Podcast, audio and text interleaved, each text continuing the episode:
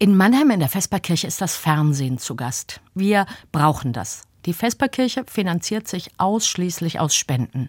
Wir werden dieses Jahr mehr Geld brauchen als je, denn es kommen mehr Menschen als je.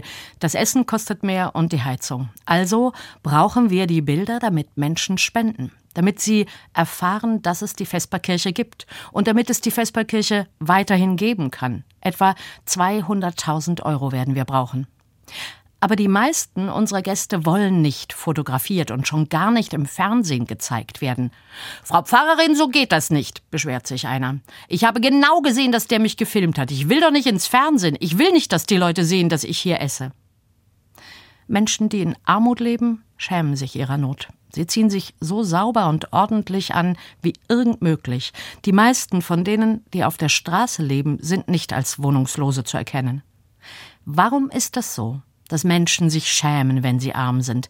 Nach den vergangenen zwei Jahren sind mehr Menschen arm als je. Viele, die ein Leben lang gearbeitet haben, viele, die auch jetzt arbeiten. Das Geld reicht einfach nicht. Jedes fünfte Kind in Deutschland ist arm.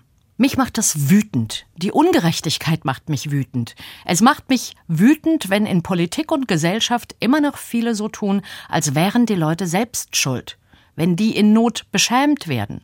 Es macht mich auch wütend, dass wir unsere Gäste beschämen, weil wir Bilder brauchen, damit wir Spenden bekommen. Aber ich kann es nicht ändern. Und ich will es auch nicht. Ich will, dass sich das Bild der Armut ändert. Also rede ich mit dem Gast. Ich verspreche ihm, dass er nicht zu sehen sein wird, wenn er das nicht will.